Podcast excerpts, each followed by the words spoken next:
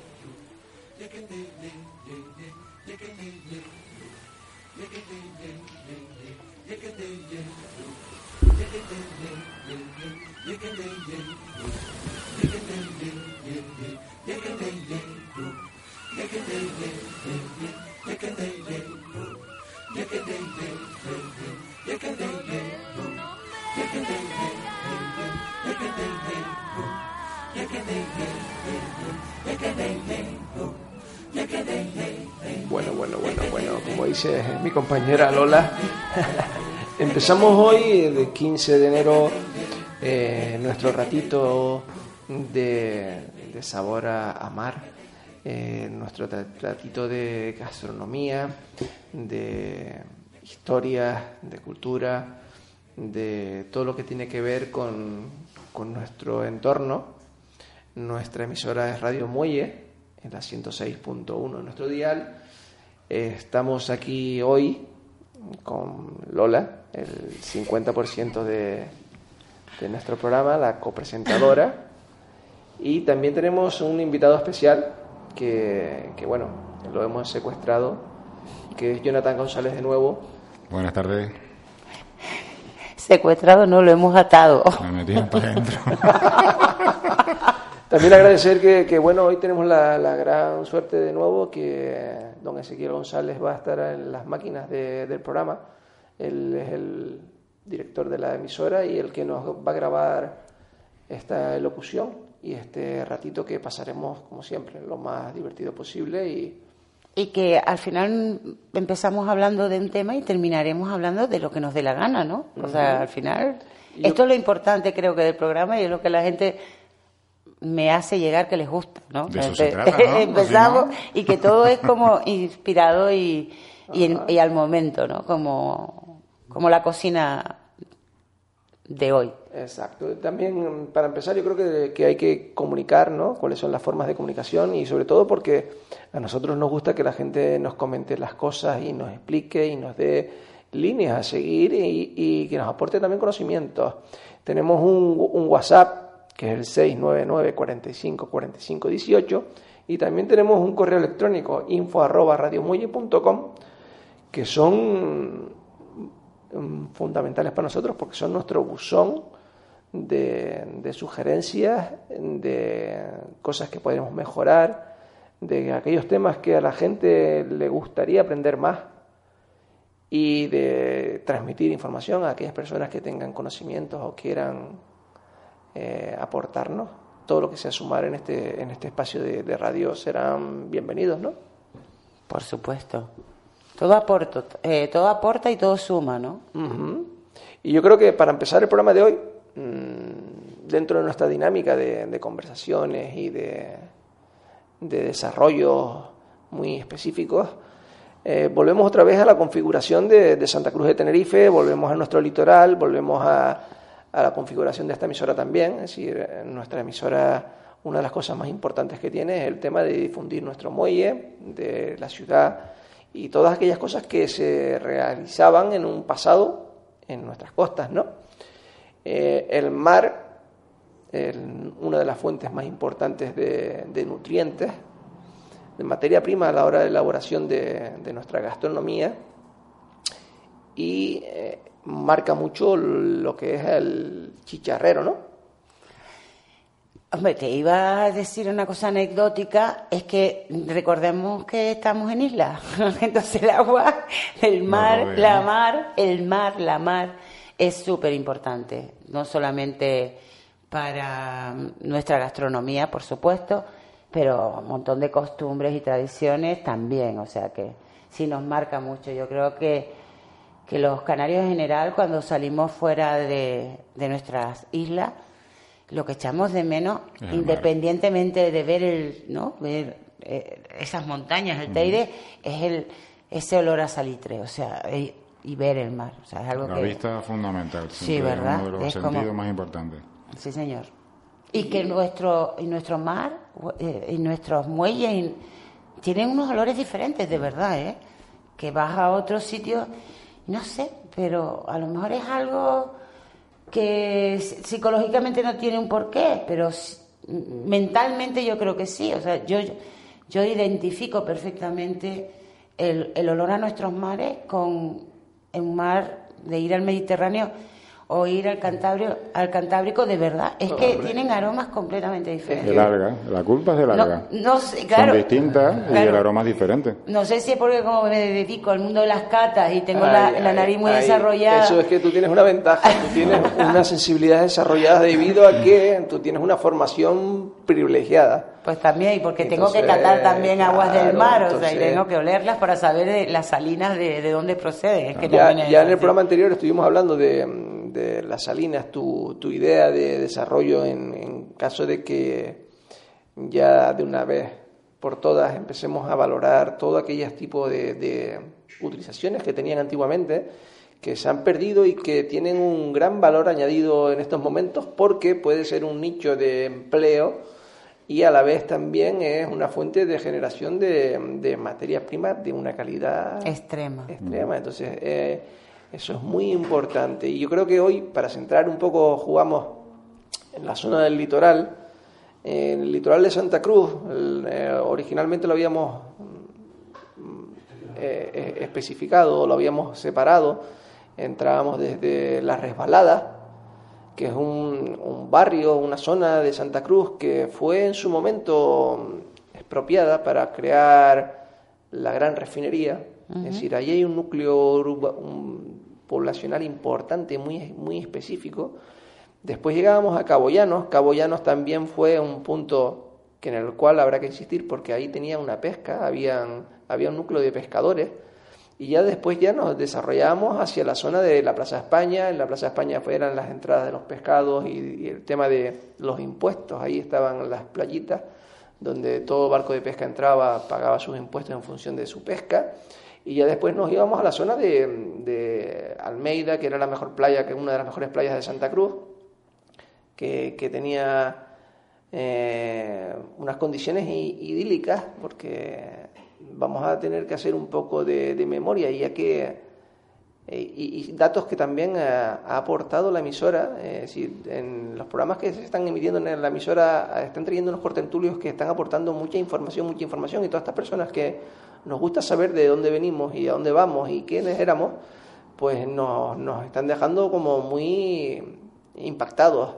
Es decir, la costa de Santa Cruz tenía unas condiciones para hacer una bahía, para poder atracar, que era la envidia de, de todas las islas porque estaban resguardados de tormentas y teníamos un calado que permitía que los barcos no, no, no sufrieran con, con el suelo al, al tener una plataforma un poco más profunda y tenía unas condiciones ideales para poder atracar, es decir, el, enfrente de Santa Cruz, todo lo que es la, la Alameda, pues ahí teníamos un gran muelle natural, podríamos decir, porque ahí era ideal, echaban el ancla y los barcos estaban protegidos de, de temporal.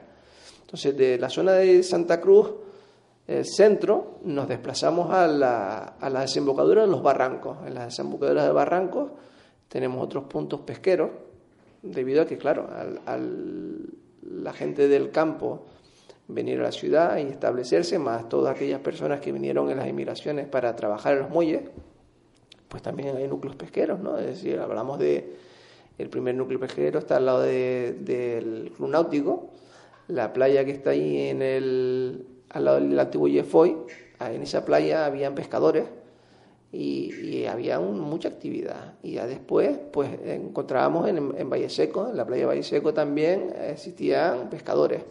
En Valle Seco, el día que entremos en Valle Seco, tendremos que hablar de, de todas las fábricas, entre comillas, que había en el mundo de la pesca, porque en la zona de Valle Seco abajo hablamos de los secaderos.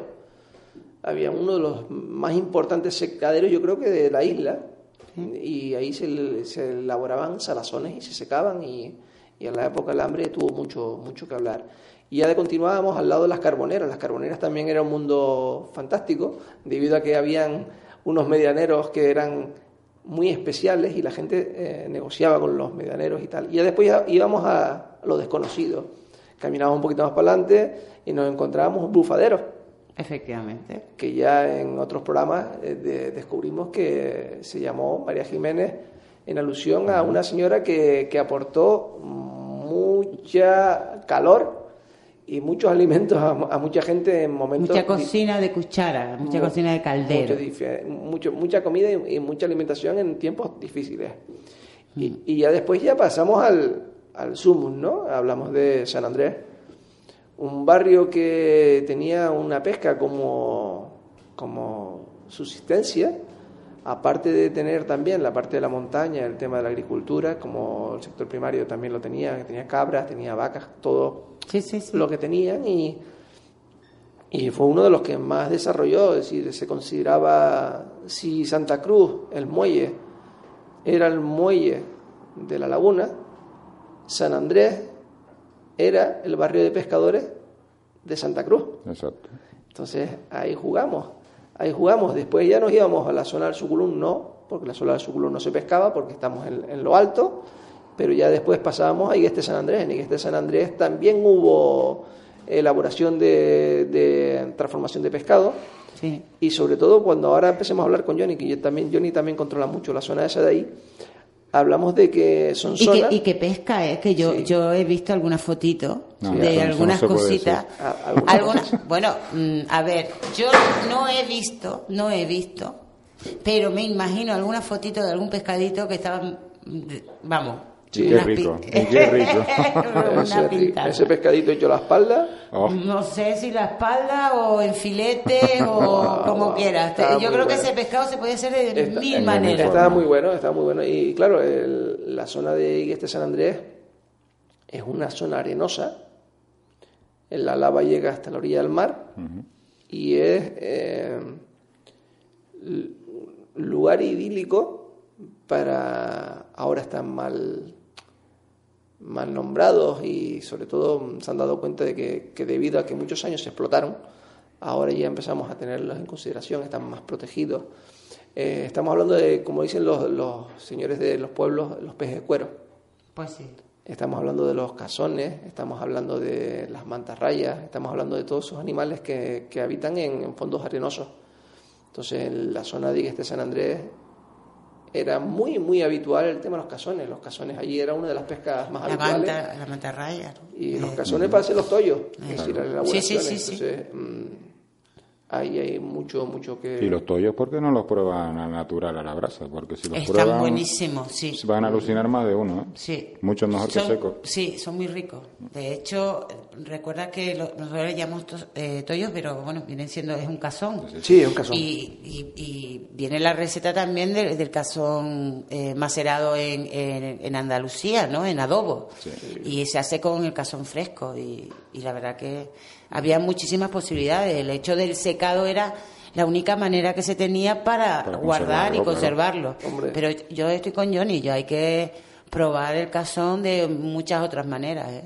Sí, el cazón nos, Fresco, nos- buenísimo. Nos Sí, da, nos sí, da sí. juego a, a muchas elaboraciones que tenemos pendientes, porque ahí siempre hay ilusiones y tenemos proyectos pendientes. Pero íbamos a hablar también, porque ustedes se lo creerán o no, y yo se los prometo, que todo lo que he hablado lo he hablado de memoria. O sea, no tiene ni una anotación Nada, nada, de nada. ¿A que sí, Johnny? Soy testigo, Nada, mira, o sea, nada, solamente recordar eh, lo del número de WhatsApp, que total ya lo voy a decir, que es el 699 45 45 18 y para de contar que todo lo que ha dicho lo ha dicho por De conocimiento y de memoria. O sea, que no nos ha dejado hablar para nada. No, pero me he parece hecho- he estupendo. hecho una, porque peque- has una hecho pequeña introducción de, de una lo que, lo- dónde vamos a jugar. Es decir, ahora ya eh, tenemos hecho un esquema mental de dónde va a ser el juego. Sí, Ya tenemos una idea de- del litoral de Santa Cruz, más o menos para las personas que nos escuchan de fuera de Santa Cruz. Y que, y- y que porque- sea la primera vez que nos oyen también, Exacto, ¿no? recordar que, que tenemos eh, en Facebook, en Instagram y en Twitter, y después tenemos en ebooks, y también está en, en el. En, en- oh, en otra de las. De las De las plataformas, de las redes plataformas, forma- de las exacto, que, redes que tenemos- sociales. que, que hay mucha gente que nos oye de otros países, Sí. entonces habría que hacerle un, un dibujo de lo que, lo que es el litoral de Santa Cruz. Sí, sí, sí. Y recordar también lo que, lo que era, exacto. lo que fue y lo que es. Y claro, y, y da paso, da paso a que en breves instantes nos tomemos un, Un buchito. un buchito de agua de terror que es cómplice de, de nuestro mundo. Y, y que Johnny nos dé alguna receta, porque hay que hablar de que independientemente que él tiene una empresa que para mí es maravillosa, pero creo que hoy debemos de sacarte un poco de partido porque cuando te- Uy, lo estábamos uy. hablando antes, cuando tenías el restaurante, ¿no? Lo- Antes que lo saque él, que sea que lo voy a antes que Juan lo diga, eh, vamos a hablar de los escandallos, de los costos. Bueno. o sea, lo, cómo se hacían y cómo se yo la debe- gamba, como estábamos Eh, hablando antes. Exacto, Vale, lo que estábamos hablando en privado, que mucha Vale. gente a veces se mete en cosas, sabes que sabes cocinar, saber, qué ¿no? tal, pero realmente no sabes cuáles son los costes reales, ¿no? Ahí yo soy buen ejemplo, fíjate. ¿Vale? Y entonces, mira, eh, tú que me querías, es que me da- quería hoy como trancar Hombre, un poquito. eh, aquí tenemos de- muchos juegos y- los y, y- costos. y sobre todo que es que Radio, No, pero- Radio Muelle tiene una asignatura pendiente con, con la sociedad y sobre todo que la gente que oye dice, este programa ni habla de cultura, ni habla de gastronomía, ni habla de las cosas de la vida. ¿Qué Eh, dice? Hablamos de todo. Exacto, nos dedicamos a hablar de todo en específico. Hay mucha gente que dice, es que no me dan las recetas. Vamos a ver, en este programa... damos- Algún día, prometo da- damos que- mucha información que, que en buenas manos es valiosa. A ver, vamos a ver una cosa. Hay un correo electrónico, ¿verdad? Exacto. Recuérdalo. Sí, info, info arroba- arroba radiomuelle.com. Vale, nosotros, yo personalmente no tengo ningún problema. También está la página de la Cocina de Dolores, que podrían meterse perfectamente en las redes sociales, y alguna receta que no damos completa aquí, prometo que no tengo ningún problema en publicarla. O sea que mm, no es un programa No, de dar no, no, recetas, la damos como las daban nuestras abuelas, exacto, que y- era a mitad. Exacto, y después tenemos también el WhatsApp para la gente. Para, sí, es verdad, la para la- Todo mitad. se queda a medio. Y búscate la vida, Sí, sí, ¿no? claro. Porque Para los la- secretos de casa se Y quedan en luego la- casa. cada uno tiene su manita. Efectivamente, Y- pues y, y para la gente que no le gusta el ordenador ya, porque últimamente todo el mundo vamos con un teléfono, también tenemos el WhatsApp. Tenemos Claro. el 699 45 45 18 y ahí puedes mandar el baúl de, de la información, es decir, ahí tú puedes mandar eh, la pregunta, es decir, eh, todo lo que hablemos aquí estamos abiertos a, a comunicar, es decir, una de las mm, máximas del programa es poder difundir eh, conocimientos y, y cosas que no se pierdan. Pero entonces, para yo centrarme, ustedes no, me- no se lo creerán, pero yo cada miércoles que llego mm, me da un pequeña pin- pincelada de lo que vamos a hablar.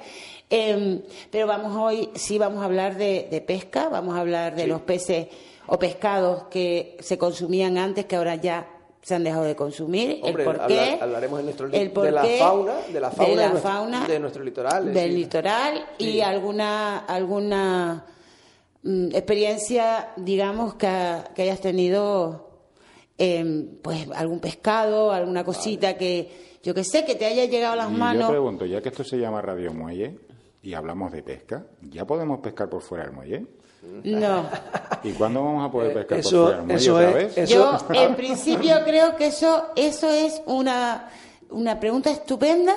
Sí, ¿no? Pero que no tiene contestación. Bueno, sí Ah. tiene. Sí, sí, tiene, contestación. sí. totalmente Eh, prohibido. Está totalmente prohibido, pero porque el, el organismo así lo reconoce. Claro, es verdad. Dentro de ningún muelle se puede pescar, Pescar, por ley. sí. Está prohibido totalmente. Lo que pasa es que aquí hubo una excepción y hubo un- una facilidad de que dejaban a la gente pescar. Lo que pasa que el, com- comportamiento, Ah, el comportamiento de la gente Efectivamente. Eso creó, es lo que deja que creó, desea. creó muchos problemas. Que, pero bueno, yo creo que eso se lo deberíamos dejar a Ezequiel en la, en la radio, de cuando él habla con, con las autoridades, que, Mm. que de- yo creo que se debería intentar hacer una gestión Es decir, yo recuerdo que yo me apuntaba, Y yo tú ibas, te ibas a la autoridad portuaria, te apuntabas Sí. y tú, ibas, tú eras responsable de tus actos. Exacto. Claro. Yo, yo creo que Y entregabas el DNI y todo, o sea, Sí, para sí, poder sí, sí, entrar, sí, avisabas sí, ibas a y todo el tema. Entonces sería una cuestión de, de- de plantear si, si hubiera algún tipo de voluntad, algún espacio o algo. Pero eso yo creo que se debería para, Pero, para eh, pero no, pero yo creo que, exacto, pero en principio es no y, y realmente la culpa la, la tuvieron. La tuvimos todos. La tuvimos Todo. todos. Eh, yo no me meto porque yo no, yo no pescaba, pero el comportamiento pero por no el fue, comportamiento no eh, fue cívico no, como para no, no, no, poder no. pescar Era- en el, era un problema y- alrededor además- Una pena. Ahora hay normativas Sí. nuevas europeas, eh, Sí, sí, el mundo sí. ha cambiado y ahora hay muchas complicaciones para poder ejercer ese Sí, tipo sí, de, así que ojito, de ¿eh? favores. Pero por desgracia eso pasa ya en el muelle, fuera del muelle, en todos los bajas pesqueros y la verdad que la gente no tiene concienciación ninguna. No, Pero bueno, ahí dejamos nuestra pregunta en el aire. Recordar que nos vamos a dar un muchito de agua de terror porque es cómplice de nuestro mundo y es eh, el que nos lubrica para que nuestras cuerdas vocales estén en condiciones óptimas para poder hablar con ustedes. Perfecto. Sintonizas Radio Muelle en la FM 106.1.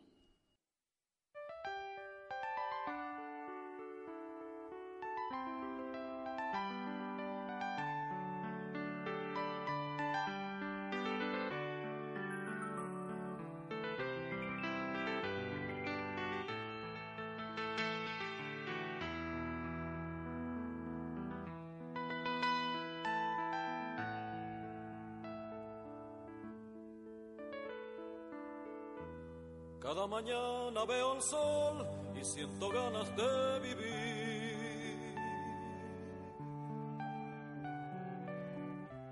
Es tan perfecto su camino que estabiliza mi existencia y como ejemplo de seguir.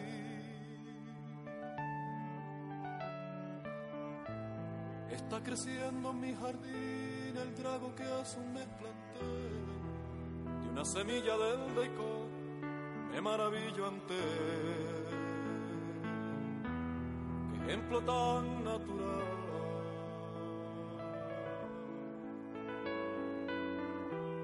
La quinta verde es un jardín donde la luna hace el amor. Y las estrellas desde el cielo le van susurrando un canto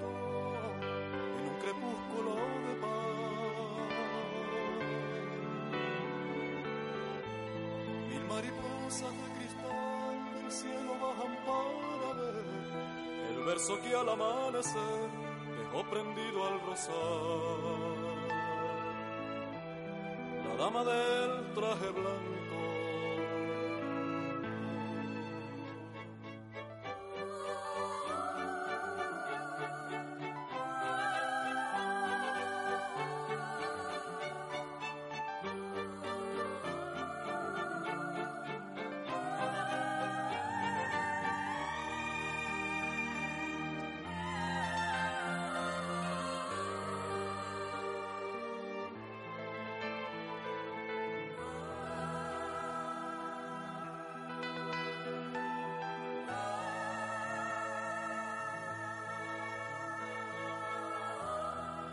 Amanece el día gris y en el ocaso no está el sol.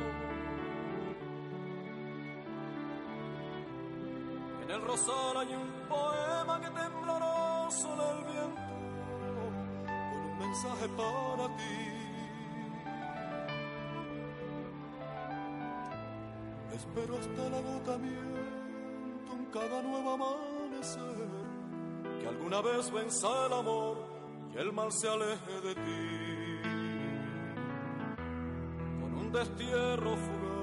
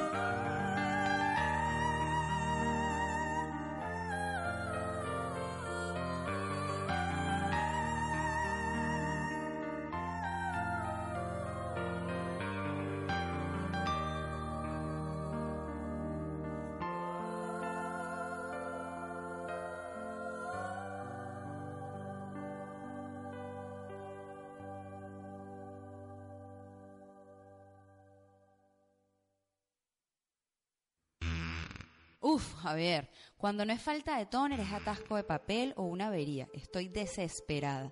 No puedo imprimir nada en la oficina desde hace una semana.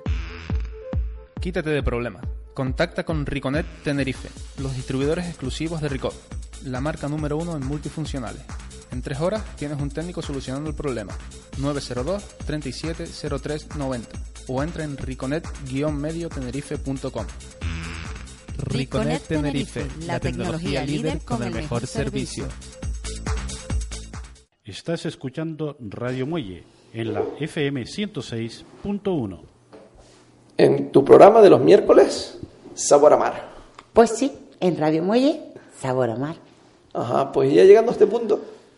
Ya llegamos a este punto. ¿Ahora qué? Me, ¿Ahora qué pretendes que diga? No, ahora Vamos les a vamos hablar a de- tirar No, vamos la, a- la, la bola o la malla o cómo se llama lo que se tira eh, dentro del mar. Para eso yo soy fatal, ¿eh?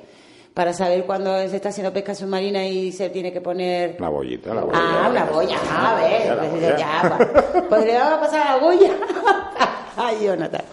Bueno, lo que habíamos comentado de, de hablar un poco de, de qué es lo que encontrábamos aquí y qué es lo que se utilizaba en, en nuestro mar, ¿no? Es decir, nuestra costa. Nuestra costa era un, un vergel de, de animales y habíamos de, de todo. Es decir, habían desde fondo, media agua, habían crustáceos, había Mucho. muchas, muchas Mucho. variedades, muchas Mucho. variedades. La patacabra, por favor. La patacabra, los centollos. En nuestra costa Sí. había un montón de centollos. Había, para, tú lo has pa- dicho. para la había. gente que no, no sabe lo que era patacabra, era una especie de percebe, un poquito, mm, digamos, era los abuelos del, del percebe. Ese es el que algún amigo común nos comentó que en caso de Los que abuelos ha- de- habían todavía.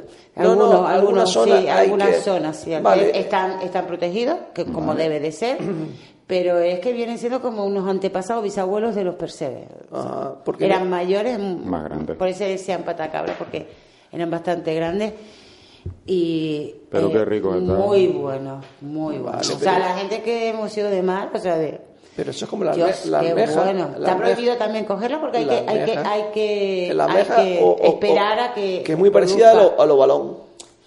Son diferentes, hay que, gente que cree que es la misma, pero son diferentes. Y la eso, verdad que se sí. supone que eso ese tipo de... de- Por eso hay que ser animal- respetuoso, lo que estábamos hablando sí. antes en la publicidad que estábamos hablando entre nosotros. O sea, se ha hecho... mm, ha habido muchas personas que ha hecho mucho daño a, nuestra, a nuestras costas, ¿no? Desde una pesca eh, Abusiva. abusiva, desde, no sé en esta zona, pero yo te puedo asegurar que zona Matanza, La Victoria, por ahí, pues tiraban barrenos, barrenos, Ah, bueno, ¿no? Se llama así. Había mi pueblo. O sea, y ahí se mataba absolutamente todo. Entonces, que ahora se esté cuidando, yo lo, yo lo siento por, por algunas personas no estarán de acuerdo conmigo, pero que haya restricciones y que se cuide nuestra fauna para que nuestros, nu- las próximas generaciones puedan por lo menos saber que están, a mí me parece importante. Y lo que hablabas tú de, de las NASA y los trasmayos y, y, y los tambores, todas las cosas que, Yo que puedo hacer un hacíamos, que así, claro, sí, sí. Yo pienso, yo lo que decía, ¿no? El arte de pesca no es el peligro, es quien usa el arte de pesca. Efectivamente. Yo considero, personalmente, y creo que con todos los pescadores que he hablado, muchos están de acuerdo. O sea, mi abuelo, por ejemplo, le hablabas de la pesca submarina y te mataba, ¿no? O sea, Claro. era la mentalidad. Cuando me empezó a ver hacer pesca submarina, eh, me defendía delante de los otros pescadores, ¿no? Y todos eran pescadores. ¿Por qué? Porque veía que iba por las piezas grandes y ya está, ¿no? O sea, yo no estoy defendiendo la pesca submarina ni la pesca de caña, no hay que defender nada. Lo que hay que defender es una actitud frente al mar. Efectivamente. Y proteger las, las especies me parece estupendo, pero hay muchos países, sobre todo en Latinoamérica, donde se han visto en un problema bastante gordo, que ya nosotros lo tenemos, y había una sobreexplotación, y lo que se han hecho son vedas totales, totales, quiero decir totales, ni profesionales ni particulares, nadie, ni siquiera un buceador poder entrar a una zona determinada, cerrada, total, y la verdad que ha funcionado de maravilla, porque realmente todo lo que se reproduce ahí dentro de esa zona sale fuera. Claro, sí, sí, sí. Sale va, fuera eh, y se va eh, expandiendo. O sea, la pata cabra, si la cogiéramos y la cuidáramos, no solo es cuidarla y cuidarla y protegerla, Tú puedes coger la pata cabra, que para eso tenemos un instituto oceanográfico bastante importante, sí, señor. y podríamos trasladarlo a una zona para que se vaya procreando. Y podríamos recuperar esos centollos que habíamos hablado antes. Sí. Podríamos recuperar muchísimas cosas que ya no tenemos. Yo de pequeño he cogido centollos Sí, en sí, Valleguerra. sí, sí. Y aquí también, aquí en la Centollos en Valleguera. Tú lo nombras hoy y los niños no se lo creen. Claro. En Paso Pero Alto, la playa, las playas de Paso Alto, la- el náutico era famoso. Nosotros antes de ir a las Teresitas, la gente cuando no teníamos dinero para pagar la guagua o no tenía ganas de caminar, porque básicamente cuando uno era joven íbamos caminando a todos lados, no había ningún problema en ese sentido, pues la gente se tiraba antes de ir a la playa y sacaba dos o tres centollos y íbamos para casa a decir Y hacías un arroz que no veas, claro, arroz, porque te cogías las cuatro almejas, claro. cuatro lapas, un centollo, un pulpo. Y además hay una cosa importante que ahora me viene a la cabeza es que al haber exterminado, casi exterminado todos esos crustáceos, eh, hizo que eh, nuevos, digamos como el cangrejo rojo, el cangrejo negro y tal, ocupado todo. han ocupado un espacio Hombre, eso es que, aunque yo te digo que como los erizos. son comestibles. Los O erizos, sea, los erizos yo les digo los de ustedes o diadema, que son comestibles. Que eso, ca- que otra cosa que te dejen o no, que eso no, no, no lo sé, porque hay cosas que no sé. ¿El moro? El, el, el- Eh, el moro- están- están protegidos Están también, ¿no? protegidos, pero es que vas a zonas que es que no ves piedra. No. Todos son, entonces, ¿dónde está eso? Ni lapa, ni nada. Sea, hay cosas que también habría que, Que controlar. Bueno, que controlar, sobre todo lo que estabas diciendo tú, ¿no? Nosotros- Eh, tenemos la experiencia, por ejemplo, del, del mar del- de la calma en el hierro. O sea, sí. y, y se sabe que ha mejorado muchísimo, y es lo que tú decías, Jonathan. O sea, lo que se cuida ahí sale también para Claro, afuera. es que va a reproducir fuera porque llega un momento que hay una sobrepoblación. Claro. Y esa población se expande. Y es una Y manera en de el mar de las calmas sé que todavía se hace pesca cuando no se debería. Bueno, Bueno, va- va- vamos, eso- vamos a decir que se tiene que hacer las cosas bien Claro. para poder dejarle a nuestros hijos y nuestros nietos Ajá, eh, a un legado importante, independientemente de, de dejarles historias también, Sí. que están muy bien, pero ya si lo ven, que no sea en un museo ni por fotografía, Hombre, no, que lo puedan vivir. que lo puedan vivir y probar. Y probar. Y probar, En es este que- caso, probar que es lo más importante. Sí, sí, sí, es que mm, sentándonos un poco en el tema de, de nuestro litoral, eh, podemos hacer un decálogo de, de qué animales se podían usar. Por ejemplo, hablábamos de que estaban las almejas, estaban las lapas. En las lapas eh, ahí podemos tener Muchas variedades de lapa, no hay Exacto, solo una, no está exacto. solo la blanca y la negra. O sea, la rosa de profundidad. Cuando la- las ves blancas negras es cuando la ves lo que es la, la lapa en sí. Pero la diferencia, hay muchas más clases de diferencias por su, por su Por concha. concha. Depende de la concha, si es más plana, si es menos plana, si tiene termina en pico, si es negra, si es con tonos rosados. O A, sea, mí, a mí tú me diste de comer un- una- unas, unas rosas de profundidad que hicieron unos caldos con burgados y lapas. de una receta antigua totalmente que era la sopa de pobre de Semana Santa. Ajá. Pues Está eh, también teníamos la zona de pegada a la pared, tenemos también eh, burgado, Sí, lapas, las lapas lo que habíamos hablado, como mínimo hay cuatro variedades que, que, bueno, sí, sí. eso- más eso o menos nos- cuatro o cinco nos- que yo, da- que yo identifique. ¿no? Vale, y después ya teníamos los peces, los peces de cerca tenemos eh, peces verdes, tenemos fulas, tenemos tamboriles, tenemos eh, viejas, La- tenemos tenía- te- las, tenía- las babosas, el, el, el, el que, el sí, loro, el loro. también, el, el otro, ¿cómo se El- llama? El, el- caboso, el Ah, caboso el que va pegado a las piedras, también, que es también. Casio también. ¿no? rascasio, Sí. un poquito más de El- el profundidad, ta- tapacubo. tapaculo, tapaculo. Ah, Tapaculo. tapaculo. Culo, Ah, tapaculo. Yo pensé que Que- era tapa- tapacubo. que, que es el, el lenguado, es una variedad de lenguado Sí, más o sea, pequeña, más redondo, Sí. que- Pero una piel muy gruesa, y más muy, oscura. y muy, muy rico. Después tenemos ya lo, lo que hablamos la familia de los cazones. Tenemos cazones, tenemos mantarrayas, tenemos mantelinas. Había la tonina, o sea, Sí, es que ya, la- la- la no, sé, la no sé qué clase de tal, pero me acuerdo que en mi, en mi familia se nombraba mucho que es una especie, mm, ustedes que saben más de eso que, que yo, era como una especie entre delfín, tiburón, Sí, Una- es como si fuera un túnido, Exacto. eh, pero no es, yo no, No lo- llega a no- ser no del llega a ser todo. un túnido porque la velocidad que tiene Eh, no es tan grande como un túnido. Es decir, si habláramos de un, Claro, de un que- tunus tunus, es decir, un atún rojo, Claro. Si hablamos de un atún rojo, la velocidad que tendría ese bicho con ese tamaño, pues, uff, Ah, hablamos Claro, de, un- de una entonces cosa muy seria, realmente muy no seria. sé si es que es una especie... Es una especie de cetáceo, es como si fuera mm, un chacalote, Claro. eh, de, de ese tipo de velocidad, pero hablamos de, de como si fuera un atún más grande, es decir, es más, más lento. Pero que también había un montón y ahora, Sí, ahora sí, que yo sí, sepa, yo- yo- no, yo no hace creo muchos que años- no, no se ven No nada. se ha No, ya no. ni se oye. Eh, que yo- hace, hace- hace muchos años, yo recuerdo aquí, cuando el muelle tenía una configuración diferente, y eh, bueno, en aquella época estaban los rusos aquí, estaban los chilenos, japoneses.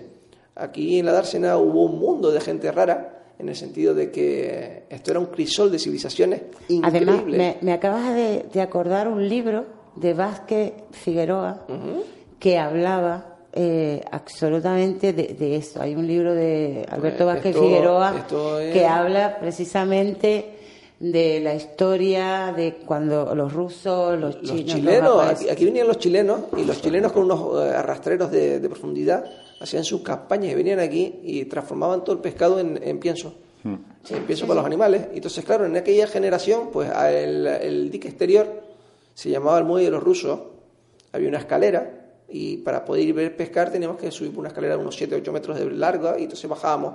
Y yo recuerdo de pequeñito, pequeñito, estar con mi padre y pasar un, un grupo de dos toninas.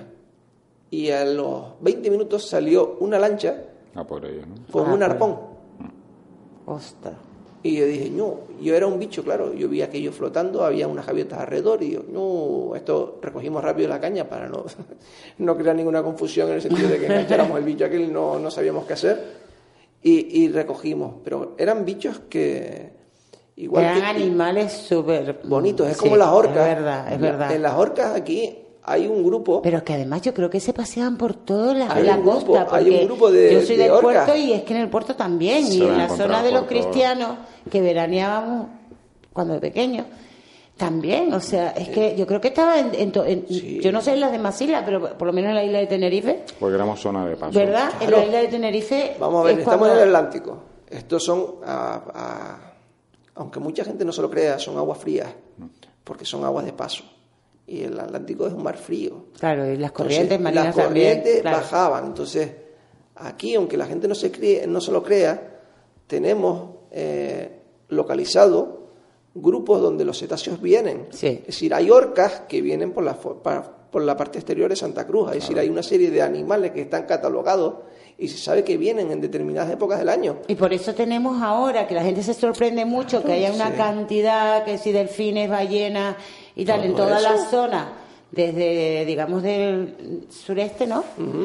Hacia La Gomera y que, que es una pasada. ahí tenemos es una un espacio eh, protegido, pero Es que por pasada, aquí en la zona nuestra del litoral de. Santa Cruz es como de pequeñito.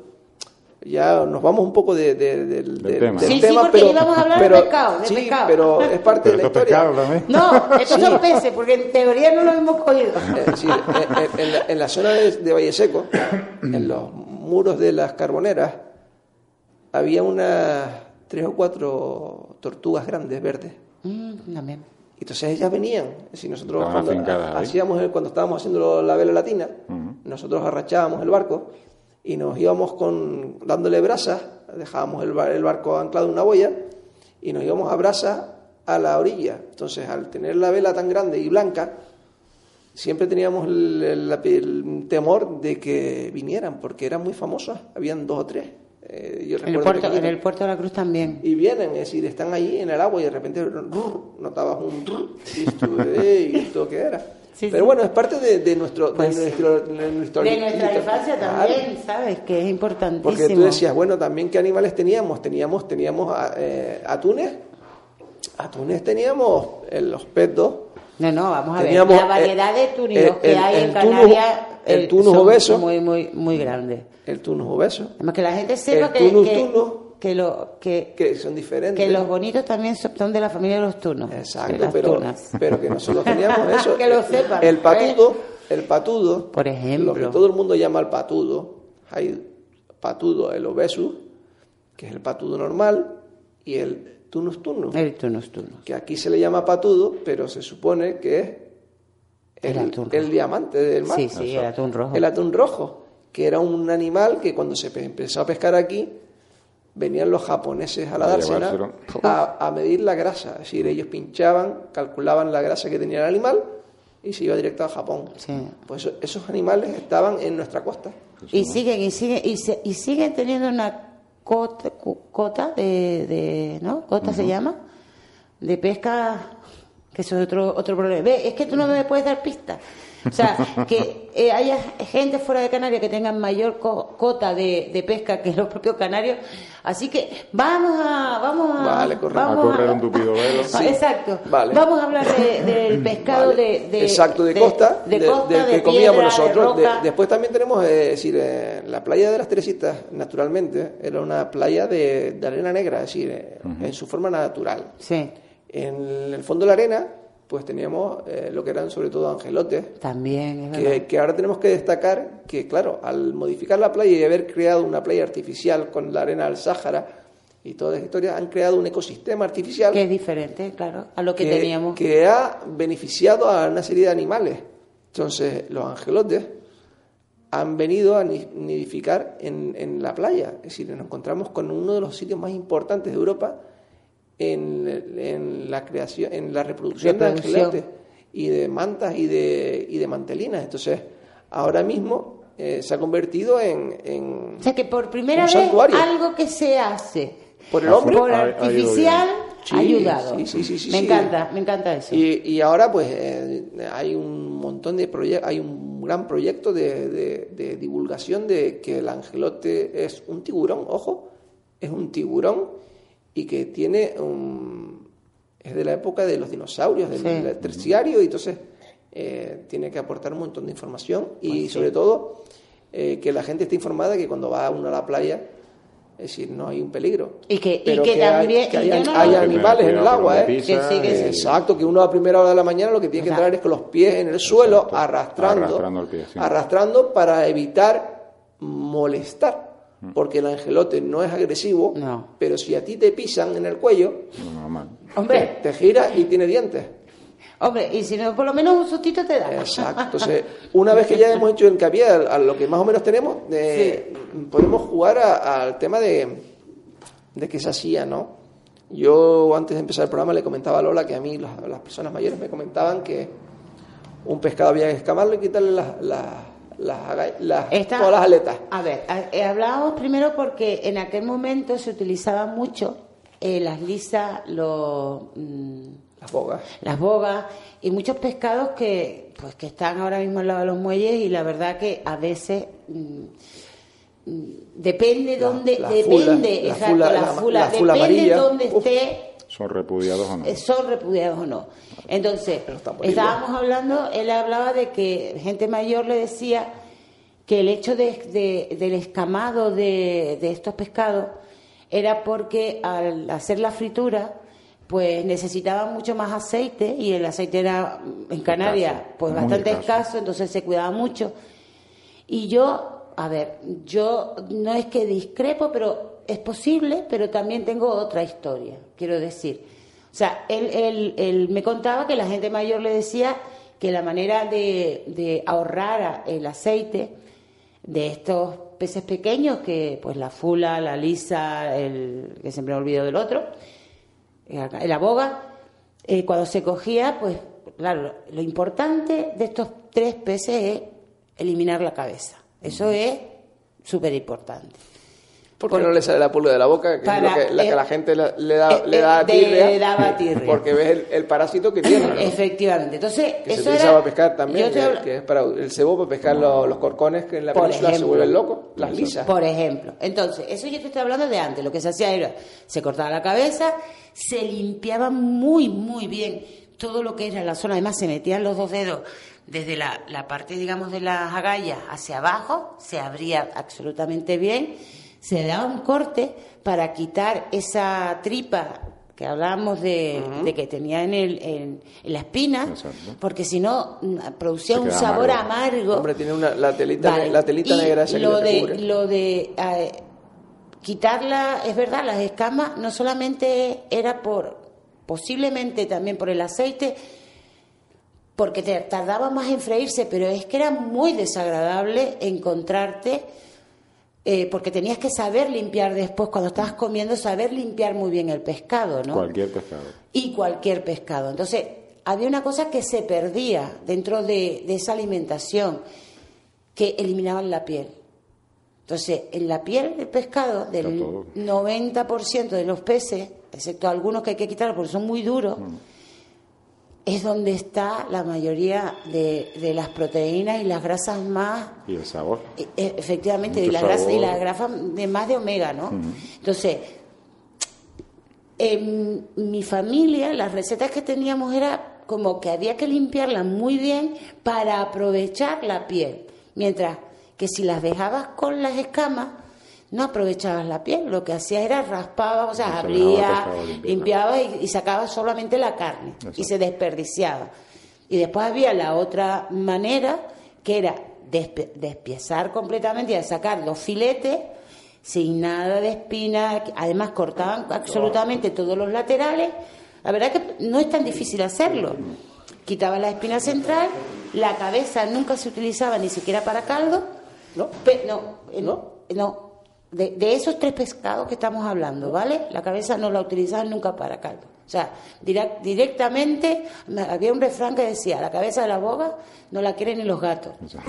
Sí, es verdad. ¿Es verdad o no? Sí, o sea, entonces, la cabeza la, la, para los animales, las cosas como son, y si no, pero nunca para, para comer, ¿eh? Hombre, había que pasar muchísimo. Es que el sabor era malo, ¿eh? Es amargo, amargo. Es amargo, Parece amargo. hiel. Es que parece hiel. Entonces, se negra. quitaba, Si no se la quitaba, se cortaba la la- cabeza y entonces todas esas escamas y las espinas y todos los laterales donde están las espinas, digamos, dorsa- dorsales, era para los caldos. Pero se dejaba la piel. Entonces, se, claro, se hacía una fritura que es maravillosa. Otra cosa era la fritura, por ejemplo, del pescado pequeño, ¿no? De las caballas, los chicharros. Las caballas, serían los, los- los urieles Sí, también. la- la- las viejas también, en función Y- del tamaño, aquí, viejas. aquí hay, es decir, Claro, se pero- calcula, cuando son más grandes de un palmo, Se hacían Claro. guisadas. se hacían guisadas. Y Pero si son más pequeñas, pequeñas, se hacían fritas, fritas. pero fíjate ahí, ahí la Y- y- vieja y sin- frita y sin no se le ¿eh? quitaba la piel, No, no, no, no. se le quitaban las escamas. Se, se grifa, se- si no se deshace. No, ¿sabes? Te me explico por qué. Se deshacían. Y, a ver, no, no sé, por eso, no, por si no se deshacía, pero no se le quitaban las escamas, te voy a decir por, bueno, por según mi receta, que no tengo la verdad absoluta, porque las viejas se comían con cuchara, porque es la manera más fácil que había para sacarlo. poder sacarlo. Entonces, si quitabas la, en este caso, quitabas las escamas, se rompía. Exacto. Y no llegaba al punto de cocción que tenía que llegar. Piensa que las viejas, es verdad que en el caso de las viejas no se quita la cabeza, solamente se metían los dedos dentro de las agallas, se Se quitaba. esa parte y nada más, y se dejaba entera. Y las viejas se guisaban, a- yo te estoy hablando de, de lo Sí, que sí, yo sí, sé sí, sí. dentro de la cocina tradicional antigua. Y, y, y una de las causas era porque después se abría y se comía con cuchara. Y con una cuchara, además las cucharas estas antiguas que tenían mucho soporte barriga. de barriga y después terminaban en pico, terminaban en pico, esas eran especiales para, para comerte el pescado, la vieja con el aceite, el vinagre y la pimientita, por Dios que no faltara. Hombre. Por eso tenía. Y al lado se ponía un poco de gofio no amasado, sino gofio en polvo. En la época de batatas, batatas. En la época Papa, de papa, papas, papas. Pero había una cosa que nunca podía faltar. Que al lado del gofio tenía que haber una, una quilla de cebolla, blanca o roja, depende de estuviera. Entonces ahí ya empezábamos a comer. Y te estoy diciendo que a esta hora, que ya es la una y cuánto, casi las dos de la tarde, Casi las dos tarde ya. eh, me está entrando un hambre que no te lo puedes imaginar. Hojitas guisadas ahora, como mojaditas en aceite Imagínate. de freír vieja. Y mojaditas después en el gofio. Es que sabes que existe un mojo hecho, un mojo de aceite frito, Oh. Sí. que era el mojo que se hacía después de freír el pescado de doble fritura, que después lo explicamos si quieren. Eh, se añadía un poquito de pimienta palmera, se añadía eh, pimienta palmera. En caso de que hubiera un poquito de pimiento, se podía poner o no, el ajito que no faltara, y después se machacaba todo, se añadía el aceite, se hacía un mojo frito Buenísimo. que es buenísimo. Y ahí ya sabes qué le ponían nuestras abuelas. Eh, azafrán de la tierra. El azafranillo. El azafranillo. A mí me encanta más lo del azafrán de la tierra. Se ponía azafranillo, se ponía azafranillo. Mi abuela hacía con incluso freía un poco el... El azafrán, claro, claro, es que se, Sí, se le se ponía, se le ponía. ¿no? Ese- ese es el que poníamos en la era- tapa, en la era tapa, ¿no? Buenísimo. Lo efe- poníamos en platina Claro, en la pero- tapa para que se cogiera temperatura para después Pero eso hacerlo. era para cuando íbamos a hacer algo de caldero. Sí. Pero cuando se Cuando iba a hacer. mojo era frito, Sí, se era veía frito. y soltaba el Era colorcito frito. Y soltaba no solamente el color, sino es que dejaba un crujiente. Sí. Y después había gente también que le añadían, normal para, eh, digamos, espesar, un trocitos de panes fritos que se freía también en el mismo Y después eso se sacaba todo con la espumadera, se escachaba mortero y después ya se añadía y se batía y se mezclaba me estoy con el aceite. de mi abuela, Lola. ¿A que sí?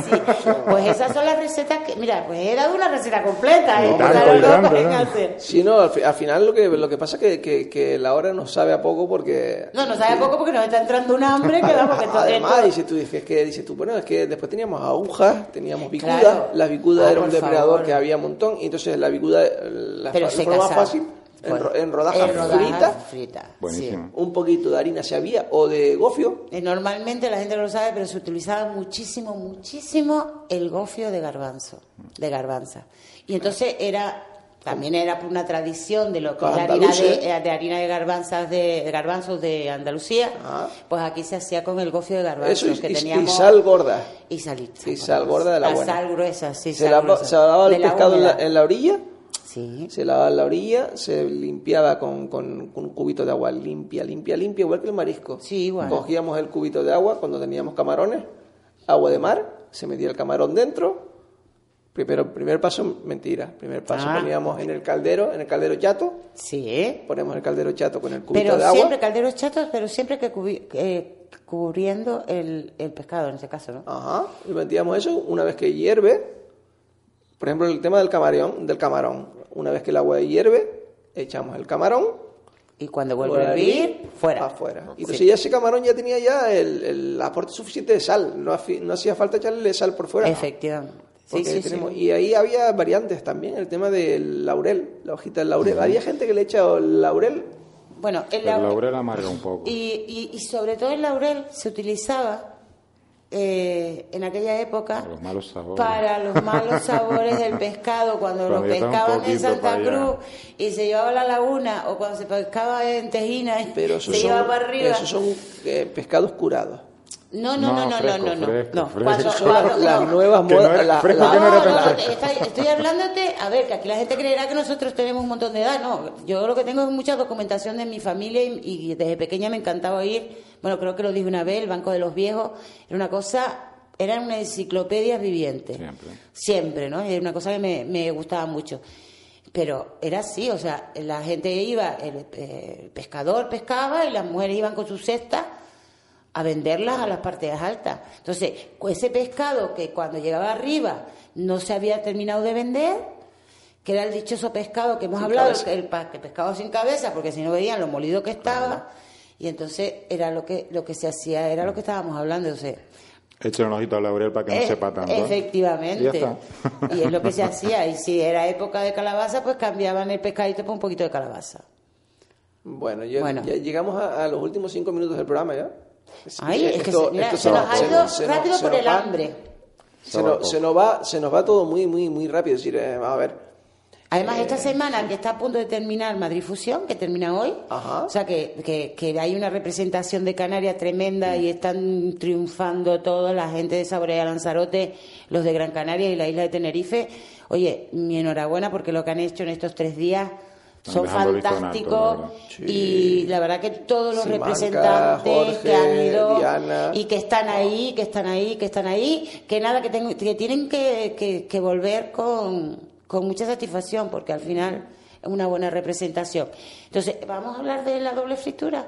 ¿Del truquito Mm. o vamos a hablar de, de, de, de alguna receta que nos puedas dar a media? Eso para el próximo programa. Sí, Ah, pues, pe- Habla tú, este la, do- es peor la que doble fritura Es me que interesa. quedan- Ah, la doble fritura me ¿Cuántos minutos nos quedan? Aproximadamente No, cuatro minutos. en cuatro minutos lo Sí, hacemos, sí, nos da mira. tiempo a la doble fritura porque es un tema Es que es importante la doble fritura. que son truquitos que es lo que la gente nos quiere demandar o, o- o nos insinúa que, que no Yo, de habíamos hecho, llegado. ayer comí, fui un- a un sitio que hacen unos chicharros fritos, si no tienen chicharros, sardinas, caballa, fui a un sitio muy conocido, no está en Santa Cruz. Eh, y cada vez que voy ya, ya me lo saben y me dicen, ¿en doble fritura? Digo, sí. Dilo, dilo, Y el dilo. doble No te fritura- que se acaba el programa, doble venga. fritura es, puede ser caballa, pescado, en, en tamaño pequeño, siempre, ¿vale? Un sí. tamaño más o menos pequeño. Entonces se le hace la fritura tradicional con una temperatura no demasiado alta, pero que, que dore, se elimina del fuego, se deja enfriar, se seca el pescado, se aguanta como 3, Hombre, 4 minutos. Para eso Energilim tiene unos papeles absorbentes. Eh, fe- ah, pues, Es por ejemplo, es mira, por para- ejemplo, para hacer eso. es verdad, efe- efectivamente, tú tienes unos papeles absorbentes que es maravilloso para eso, porque solo con poner uno y poner otro encima ya lo tienes, Ya o sea, no, no necesitas poner medio rollo, sino con un uno. Vale, entonces esperamos esos tres minutos para que la carne se, se, se concentre y subimos la temperatura de la sartén. Bastante, máximo, hirviendo. ¿no? Y en ese momento que metes el, el pescado, si es en una caso de una freidora, por favor siempre el aceite muy limpio y muy y utilizado solo para pescado, vuelves a medir y empieza como A crujir. y convertimos todo lo que es la cabeza, eh, la cola, absolutamente todo En en, un chicharrón. Exacto. Entonces empiezas a comértelo desde la cabeza hasta afuera. Entonces esa es la doble fritura y ese es el secreto de la doble fritura. Y no tiene nada que ver a un chicharro frito o una caballa frita, Hombre, que si, si lo porque hace... es en dos tiempos y es como el secreto de las papas fritas trufadas. Pues exactamente igual con el pescado. Y ese es el secreto de la doble fritura para los que nos Y la oyen de los... forma de conservar la calidad del pescado. y Efectivamente, etcétera, etcétera, y empieza, es que te comes hasta los ojos, ¿sabes? Claro, es que claro, está Claro, buenísimo. El único problema que tienes con la doble fritura es que si no lo haces, porque yo tengo experiencia, que si no lo haces en el momento adecuado... Por eso he se- dado se- hasta los minutos. Se te, que- se te queda un pescado guisado. No, pues eso no es la- doble fritura. No. No, No, no, no, cuando tú haces la fritura inicial... por eso si- tiene que si quedar la, piel dorada. tiene- si te pasas, en- si no llegas al, al- al punto máximo de, de fritura y lo reservamos para hacer el siguiente toque, te va a quedar un producto guisado. No, no, señores, ustedes hagan en su casa la- el pescado frito como lo hacen toda su vida, ¿vale? Pero sin terminar de freír. No, como lo- es que como lo Doradito. hacen en su vida, Y lo con, hace dorado, con- con lo, ajo, e- con lo ajo, elimina, con lo ajo, elimina. con no, ajo para no quemar aceite. no, no, antiguamente no se ponía ¿La ajo, cabeza? no, se ponía cáscara de limón, no se ponían ajo. En fin, pero esos son otros O- trucos. otro- otro pues día. entonces eso, frían el pescado como ustedes quieren en su casa y después lo sacan y le dan otra fritura, que Exacto. es menos tiempo y verán que se comen un chicharrón de pescado maravilloso. Yo, pues es sorprendente, nos hemos comido una hora.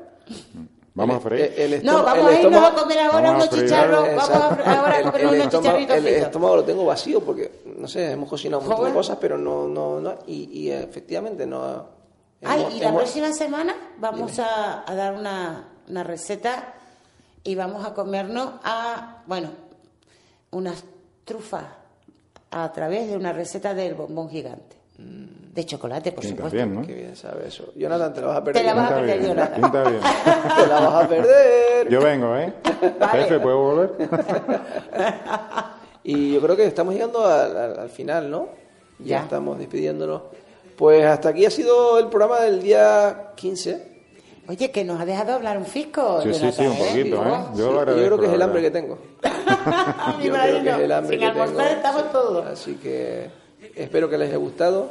Recordar que estamos en Radio Muelle, en la 106.1, y que esto ha sido Sabor a Mar. Sabor a mar.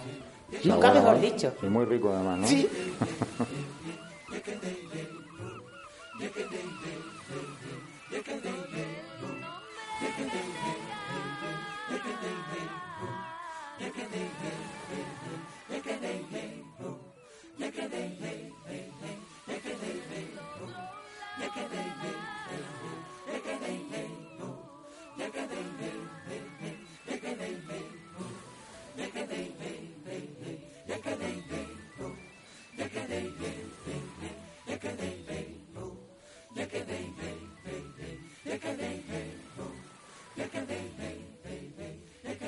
Sintonizas Radio Muelle en la FM 106.1.